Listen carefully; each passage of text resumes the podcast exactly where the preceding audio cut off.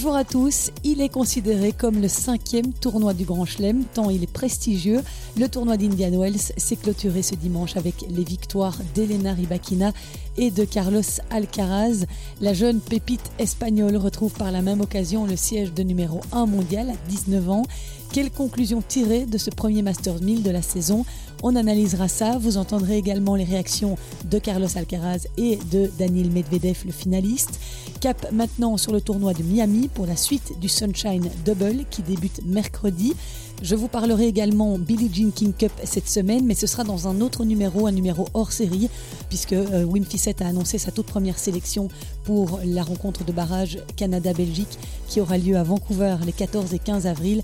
Et j'ai l'immense bonheur de vous annoncer que je serai présente pour suivre notre équipe nationale au plus près et surtout pour vous donner la meilleure information possible depuis le Canada. Merci d'être au rendez-vous de ce 12e Jeu C'était Podcast de la saison. Bienvenue à tous les nouveaux auditeurs qui m'ont rejoint sur les différentes plateformes et sur les réseaux sociaux. Ravi de vous compter parmi cette communauté de passionnés. Je vous souhaite une très bonne écoute.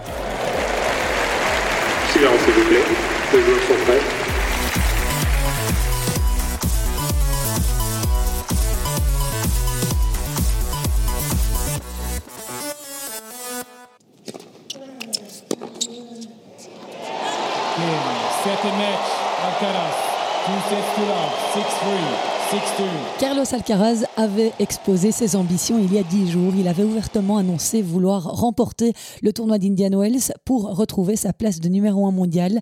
L'Espagnol a rempli sa mission à la perfection.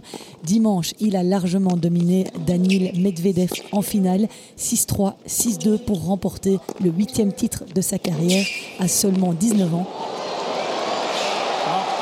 Il devient d'ailleurs le deuxième plus jeune joueur de l'histoire après Rafael Nadal à remporter trois Masters 1000. Well, uh, it feels, uh, C'est un sentiment incroyable de soulever le trophée ici, de retrouver la place de numéro un Uh, mondial. Je dirais que ça a été le tournoi parfait. C'était un objectif pour moi, ce tournoi. J'avais vraiment envie de le gagner. Et pour moi, c'est incroyable. It's uh, it, it's amazing. Et ce qui est tout aussi incroyable, c'est que Carlos Alcaraz récupère sa place de numéro un mondial qu'il avait atteinte après sa victoire à l'US Open, mais que Novak Djokovic avait reconquis cinq mois plus tard, après avoir remporté son dixième Open d'Australie. It, it feels great to, to be back on. C'est un sentiment génial d'être de retour au rang de numéro un every- every mondial. Forcément, for me, tous les joueurs de it's, uh, l'ATP veulent être numéro a un. dream come Et true pour moi, c'est un rêve qui se réalise une Uh, nouvelle fois. Évidemment qu'être uh, devant des joueurs aussi extraordinaires que Novak et puis tous les autres joueurs du top, c'est un sentiment me, incroyable. Uh. Alors bien sûr, Carlos Alcaraz a remporté ce titre à Indian Wells alors que Novak Djokovic était absent, interdit d'entrée non vacciné sur le territoire américain, et le Serbe avait lui gagné en Australie en l'absence de Carlos Alcaraz, blessé à la jambe. Maintenant, tous les fans de tennis que nous sommes n'attendent désormais qu'une chose, que les deux champions se recroisent sur un court, ce qui n'est plus arrivé depuis le Masters 1000 de Madrid l'an passé, où Carlos Alcaraz avait créé la surprise en remportant la rencontre. Carlos Alcaraz, lui aussi, a hâte de retrouver Nolé sur les cours. Novak is uh, one of the best players in the world. That's that's obviously you know. Novak est l'un des meilleurs joueurs du monde, c'est the une évidence. Et si vous voulez être le uh, meilleur, vous devez to play battre le against meilleur. Et j'ai vraiment envie de rejouer uh, we- contre Novak. Il nous uh, manque sur le tour et j'espère qu'il sera de retour to- to rapidement. Mais oui, bien sûr, ce serait génial de pouvoir rejouer contre lui.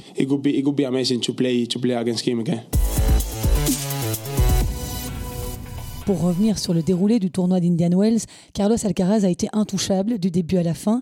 Il n'a pas perdu un seul set dans sa course vers le titre, devenant le premier vainqueur d'Indian Wells à réaliser cet exploit depuis Roger Federer en 2017. Exempté du premier tour, l'Espagnol a battu Tanasi Kokinakis 6-3-6-3, Talon Grigspor 7-6-6-3, Jack Draper qui a dû abandonner à cause d'une blessure aux abdominaux alors qu'il était mené 6-2-2-0. En quart de finale, Alcaraz est parvenu à battre pour la première fois Félix Auger-Aliassime 6-4-6-4 alors que le Canadien menait 3-0 dans leur confrontation. En demi-finale, nous avons eu droit à un magistral Sinner Alcaraz. Point of the match.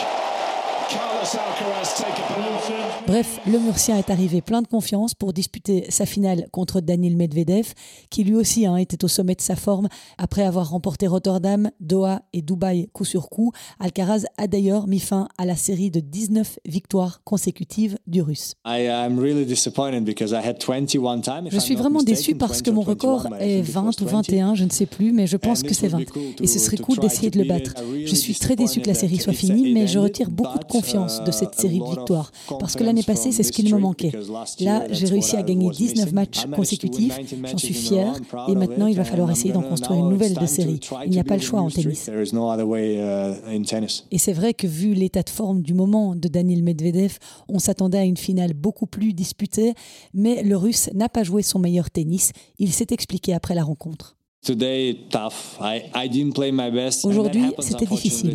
Je n'ai pas joué à mon meilleur niveau et ça arrive malheureusement dans le tennis. Pourquoi je n'ai pas joué à mon meilleur niveau Je ne sais pas. Peut-être que c'était ses balles, peut-être que c'était le vent. J'ai le sentiment qu'il servait bien. Il faisait service volé, des amortis au bon moment, des coups gagnants pour me breaker. Je ne sais pas si c'est son jeu qui m'a empêché de jouer mon meilleur niveau ou si, pour une raison quelconque, c'est moi qui n'ai pas joué mon meilleur tennis. Ce n'est pas facile de le jouer et j'aimerais définitivement l'affronter sur d'autres surfaces un peu plus rapides, des courants durs, pour voir si je peux faire mieux.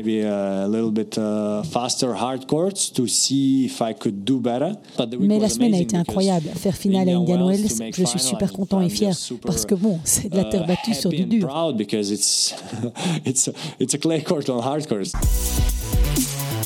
Oui, Medvedev rigole parce que qu'est-ce qu'il aura pesté cette semaine à Indian Wells sur la lenteur des cours? Vous savez sans doute qu'il n'est pas du tout un amateur euh, des surfaces lentes, encore moins de la terre battue. Il y a notamment eu ce pétage de plomb au troisième tour face à Ilya Ivashka après que le Russe ait concédé le deuxième set.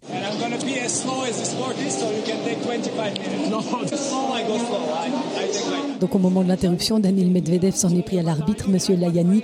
Je vais aller aux toilettes à la même vitesse que cette surface, donc vous allez devoir attendre un peu, peut-être 20 minutes. Alors évidemment, l'arbitre a essayé de le raisonner en lui disant qu'il devait accepter les conditions, qu'il était un professionnel. Mais le russe n'en démordait pas. Non, je n'accepte pas. Il est marqué dans le descriptif du tournoi que c'est un courant dur. Ce n'est pas un courant dur. Voilà, il était hors de ses gonds, Daniel Medvedev. Et au tour suivant, face à Zverev, eh bien, le russe s'est fait très peur lorsqu'il s'est tordu le pied dans le deuxième set. Oh dear. What on earth happened there? And is he okay? No, that didn't look good. Does not look good. Il a finalement remporté le match au terme d'une incroyable bataille 6-7, 7-6, 7-5. Daniel Medvedev extends his win streak to 17 matches. And goodness me, that has to be the most Mais il est arrivé en boitant, apparemment, en conférence de presse. C'est ce qu'ont révélé plusieurs confrères. Et il ne savait pas s'il allait pouvoir disputer son quart de finale face à Davidovic Fokina. Finalement, plus de peur que de mal, il a poursuivi sa route jusqu'en finale en ne concédant plus aucun set. Mais sa semaine aura été nettement moins sereine que celle de Carlos Alcaraz.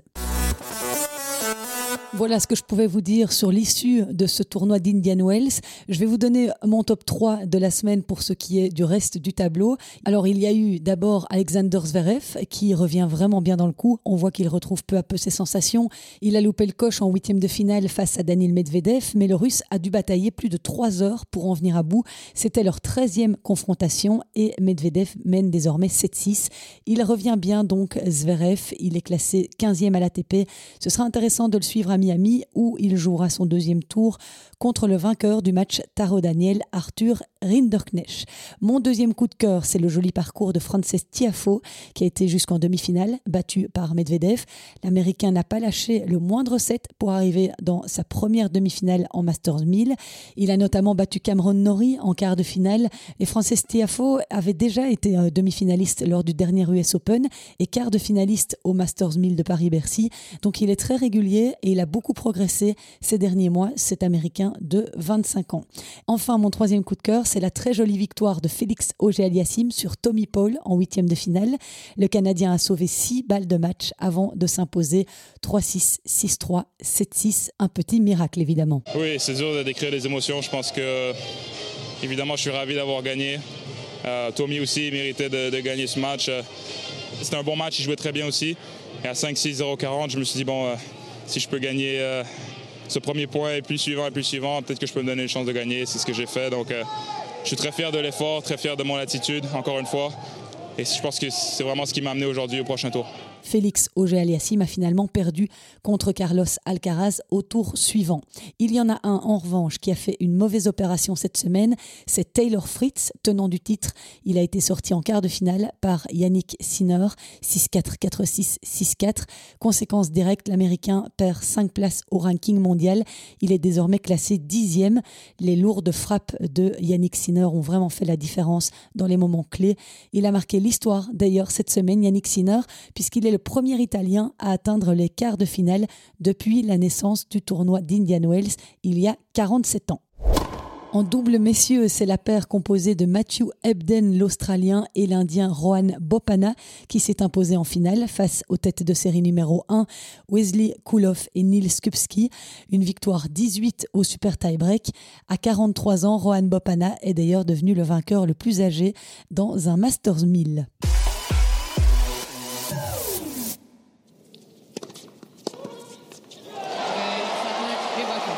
Elena Rybakina, our champion in tennis paradise. Dans le tableau féminin, Elena Rybakina tient sa revanche un mois et demi après avoir perdu en finale de l'Open d'Australie face à Arina Sabalenka. La Kazakh a cette fois trouvé les solutions pour venir à bout de la Bélarus, numéro 2 mondiale. Une victoire 7-6, 6-4. That is just outrageous. Durant cette finale, les deux puncheuses se sont rendues coup pour coup pour offrir une bataille aussi spectaculaire qu'en Australie. Par contre, si vous êtes plutôt un amateur du jeu tout en finesse, tout en toucher, ce match n'était clairement pas fait pour vous. Le premier set à lui seul a duré 1h15. Il a été remporté par Ribakina 13-11 au super tie-break.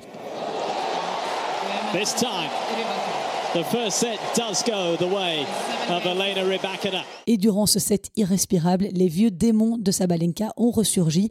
Elle a commis 10 doubles fautes, dont deux sur balle de 7 dans le tie-break.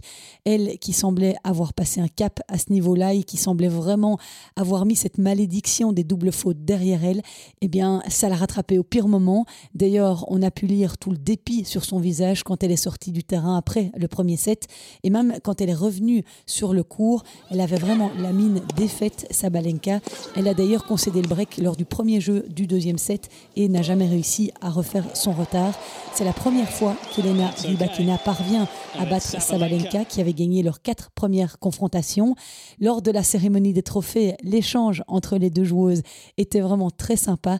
Au moment d'être félicitée par Elena Rybakina pour son joli parcours, Sabalenka a fait une grimace pour chambrer Rybakina qui lui tournait le dos, mais comme elle était face caméra, eh bien ça a fait rire beaucoup le public. Et puis euh, quand Rybakina a dit qu'elle était contente de gagner contre elle pour la première fois, Sabalenka s'est incrustée derrière le micro pour dire qu'elle veillerait à ce que ce soit la dernière. Je vous laisse revivre ce moment bien sympathique. And uh, of course I want to congratulate Arena for the great two weeks, uh, great results this year and uh, years before. You, you've done uh, amazing, amazing job with your team, so congratulate and. Uh, yeah, it's actually first time it went my way, so we see. Hopefully, we're gonna uh, play many more finals. I'll make sure it was the last one. No, no, no, no, no. We see, we see next time. It's, been always a pleasure to play against you and always toughest uh, battles. Beaucoup d'humour et de fraîcheur, Sabalenka et Rybakina, et peut-être une rivalité qui naît entre la Kazakh et la Bélarus. C'est ce qui manque hein, actuellement au tennis féminin.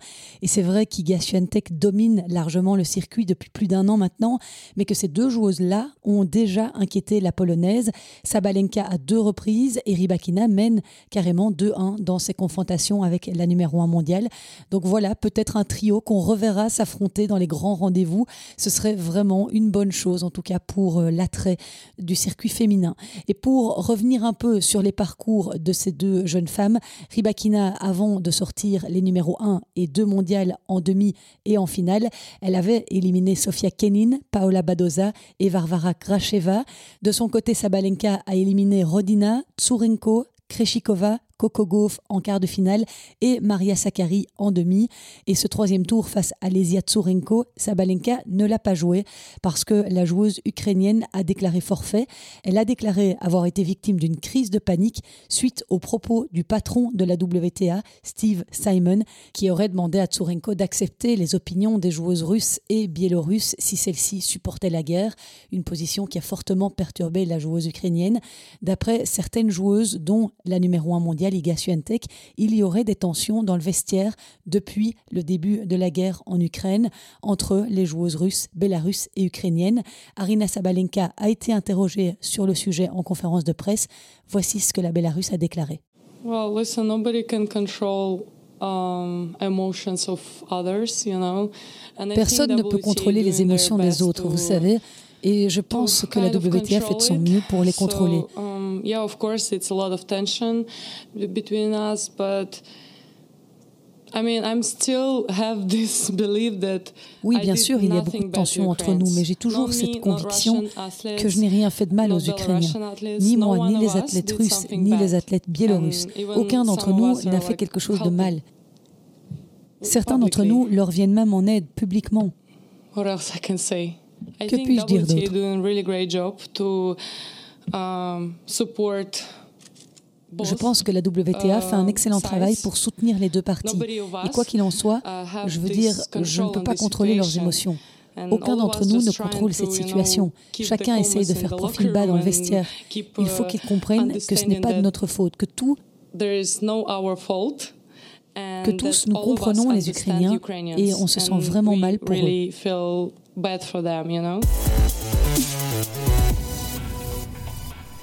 Ouais, c'est une situation vraiment très délicate, très malheureuse en tout cas.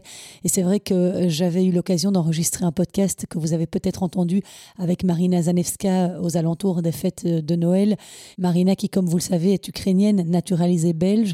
J'avais eu l'occasion de beaucoup discuter de ce conflit et c'est vrai que c'est important de prendre tous les points de vue. C'est impossible de prendre position, évidemment, et c'est certainement pas notre rôle, mais ça doit être tellement compliqué dans le vestiaire de vivre ces conflits au quotidien, sur le court. C'est évidemment bien malheureux que ça vienne entacher le côté sportif des choses. Please take your seats quickly, ladies and gentlemen. Thank you. Dans le tableau du double dame, Siniakova et Kreshikova ont une nouvelle fois tout écrasé sur leur passage pour s'adjuger leur 15e titre. En finale, les Tchèques ont battu Laura Sigmund et Béatrice Haddad-Maia sur le score de 6-1, 6-7, 17 au super tie-break. Elles n'ont lâché qu'une seule manche cette semaine, c'était au deuxième tour face à Leila Fernandez et Taylor Townsend. Elles ont d'ailleurs battu Elise Mertens et Storm Hunter en quart de finale. Finale était leur 21e côte à côte. Siniakova et Kreshikova sont invaincues en 2023 et elles ont déjà été sacrées sept fois en Grand Chelem.